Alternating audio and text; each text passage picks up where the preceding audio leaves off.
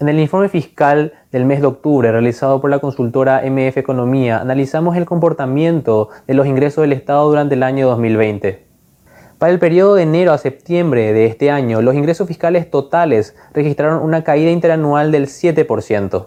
Los ingresos tributarios, que representan el 70% de los ingresos totales, cayeron a una tasa del 8,7%.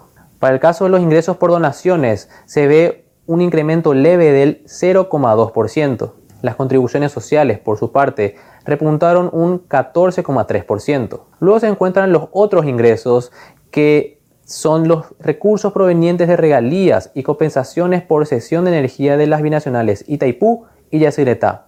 Estos cayeron en un 9,4%, debido principalmente a la bajante de los ríos que se puede observar durante los últimos meses.